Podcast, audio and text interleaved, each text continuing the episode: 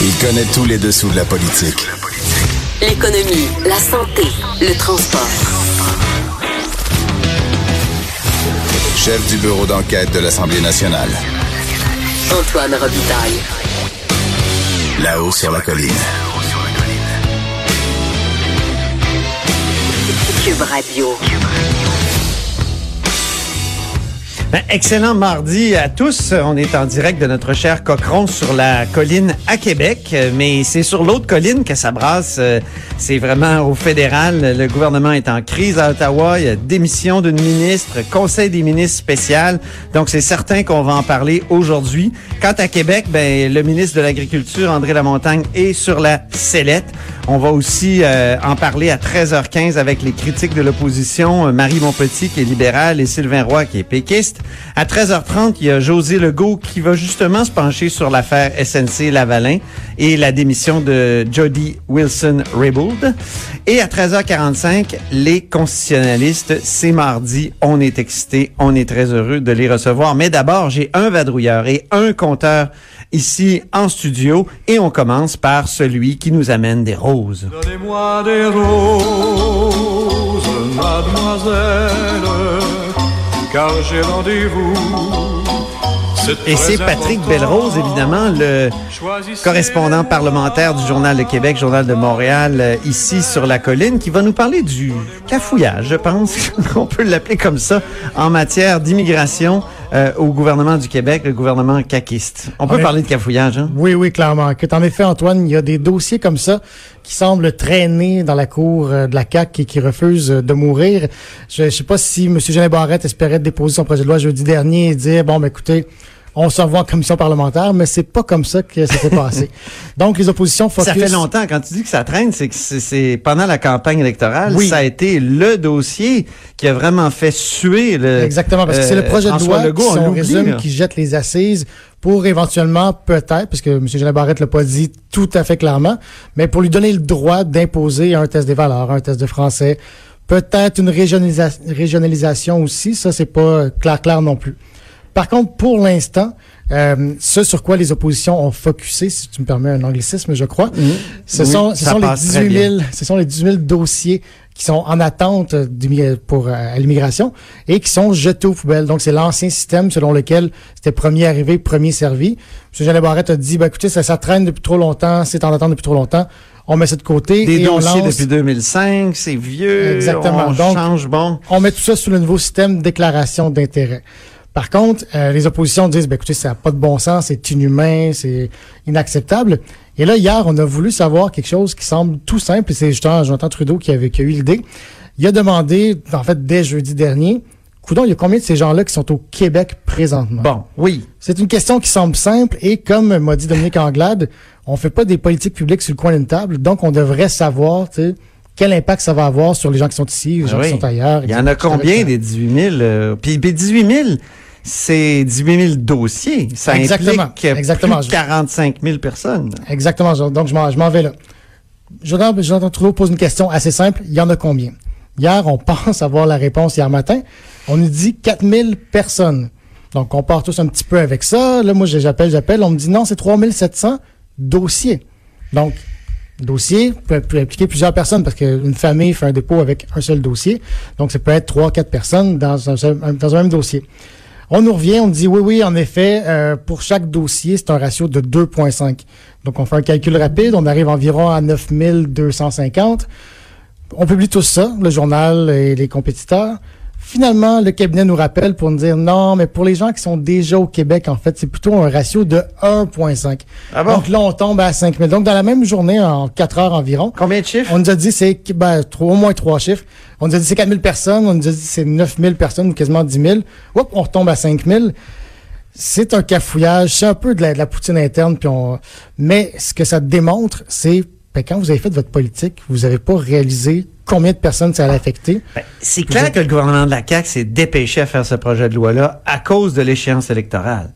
Le, le 21 octobre s'en vient. On voudrait qu'il y ait des engagements de la part euh, des partis fédéraux sur ce sujet-là, sur ce, dans cette question-là. Donc, on voulait tout de suite déposer le, le projet de loi et probablement qu'on a euh, qu'on n'a pas complété toutes les Tout à fait. recherches. Si on veut avoir le temps d'étudier le projet de loi comme ça parlementaire pour qu'il soit adopté d'ici le printemps, ben il faut le faire maintenant. C'est pour ça qu'on voit qu'il y a plusieurs projets de loi là, qui succèdent comme ça et qui vont succéder pour euh, pour le restant de de la session. Puis ce matin, il y a- dès ce matin, exactement, les oppositions ont relancé le bal. Déjà dimanche dernier, les libéraux sont sortis en disant ça n'a pas de bon sens. Ils ont voulu faire vivre la nouvelle, si on veut. Ce matin, les libéraux sont sortis à nouveau. Québec solidaire est sorti à nouveau aussi. Parti québécois étrangement absent. Euh, Catherine Fournier est sortie jeudi dernier pour critiquer rapidement, mais depuis... Puis elle s'était centrée sur la question de la langue française. Aussi, surtout, tout hein. à fait, tu as raison. Donc, pour l'instant, on les entend assez peu. On va leur demander euh, qu'est-ce qu'ils en pensent. Euh, mais ça risque de rebondir au Salon Bleu. Ça, avec André Lamontagne, je pense que c'est deux sujets sur lesquels on peut mettre un petit deux. Oui, parce que nos auditeurs doivent savoir qu'il y a une période de questions qui s'en vient à 14 heures. euh, donc, euh, certains diraient sortez le popcorn. Et une, Mais, euh, une bonne idée, oui. pour, en terminant, que Dominique Anglade a lancé et qui a été reprise par euh, And- Andrés Fontesilla euh, plus tôt ce matin. Euh, tant qu'elle mettre 19 millions pour rembourser les gens Oui. qui ont déjà appliqué, et ces gens-là, en plus, vont devoir réappliquer, on va retraiter le dossier, prenons ce 19 millions-là pour engager des ressources et pour traiter les dossiers en parallèle, tout en lançant de la déclaration d'intérêt que C'est pas fou, mais il y a, y a une pénurie de main-d'œuvre, Patrick. Ça se trouve toujours des ressources. Ah, oui? ah bon? OK. Très bien. Ben, c'était Patrick Belrose, euh, le correspondant parlementaire du Journal de Québec, Journal de Montréal, ici, sur la colline. Je me tourne maintenant vers notre compteur qui a le droit à une nouvelle chanson. Oh!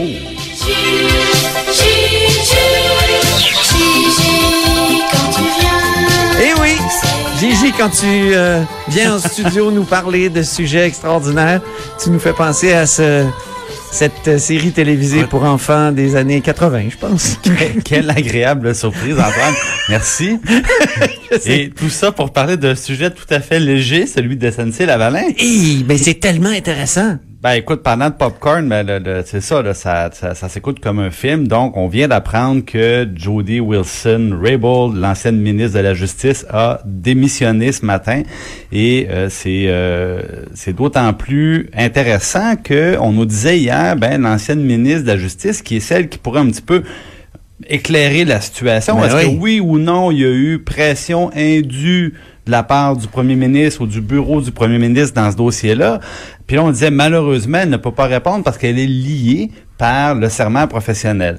Euh, Est-ce qu'en démissionnant, euh, Madame... J'ai pas de preuves là, mais moi euh, l'impression que j'ai c'est que elle ou ses adjointes ont parlé au Global Mail. Bon, Ben, c'est ce certain que C'est ce qu'un peu ce que tout le monde pense. Ça. Maintenant, bon, là, on n'a pas la, la confirmation des, des sources, évidemment, du, euh, du Globe. Puis là, faut rappeler qu'elle elle a été rétrogradée. Elle Au est envoyée aux anciens combattants. Ben c'est ça, elle était à la justice et en janvier, elle est envoyée aux anciens combattants et on le voyait dans son visage euh, sur les images qu'elle était ravie.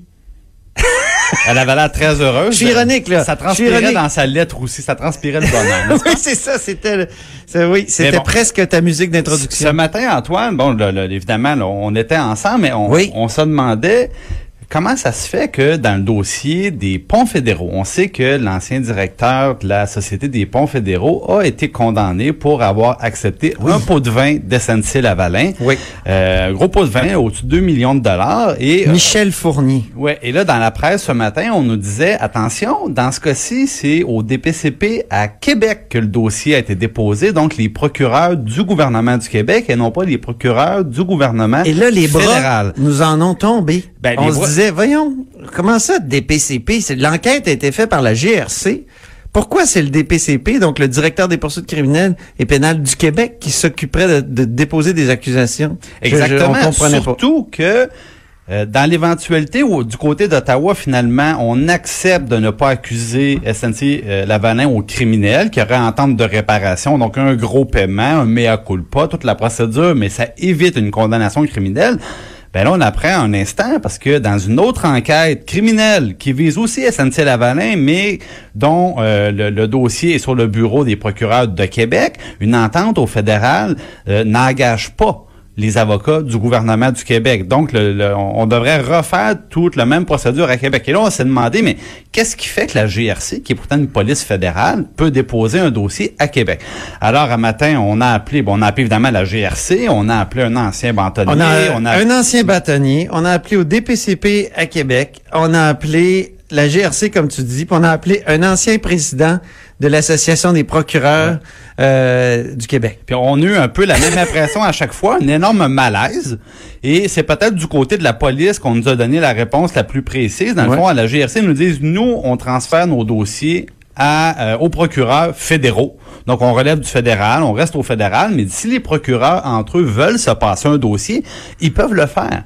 Et là, Donc, manifestement... les gens doivent comprendre là, que les, les procureurs des deux paliers de gouvernement euh, se parlent, puis à un moment donné, échanger des, euh, des dossiers d'enquête. puis tout d'un coup dire, ben non, te- prends le don, toi, ce dossier-là. Don, ce Moi, je- moi, je- j'ai pris l'autre. Bon, et, et là, évidemment, la, la- la grande question, celle qu'on pose aujourd'hui, c'est euh, puisqu'on parle de pression politique du côté d'Ottawa Ouais. sur les procureurs du gouvernement fédéral concernant SNC-Lavalin, est-ce que c'est possible que les procureurs fédéraux, dans l'autre dossier d'accusation criminelle concernant SNC-Lavalin, qu'ils aient dit, le fédéral, le gouvernement fédéral va faire pression sur nous pour qu'on règle leur cours, ben, on prend le dossier puis on l'envoie à Québec. Alors, amusez-vous, les amis. Vous aimez ça, faire pression, mais euh, vous êtes plus dans la bonne juridiction.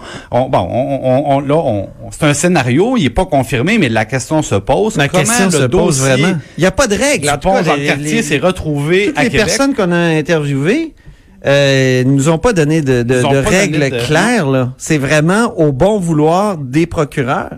Donc, c'est- c'est c'est- c'est vraiment surprenant. Puis, Bon. est-ce que, est-ce que si c'est le DPCP québécois qui porte des accusations, est-ce que il peut y avoir un accord de réparation? Absolument. La- la- une mécanique très semblable existe à, à Québec. Euh, On parle de, de l'accord de réparation à Ottawa. L'équivalent existe aussi à Québec. Et là, je renote que M. Legault a pris peine de mentionner, nous, on est préoccupés par l'avenir de la compagnie, les emplois, le siège social.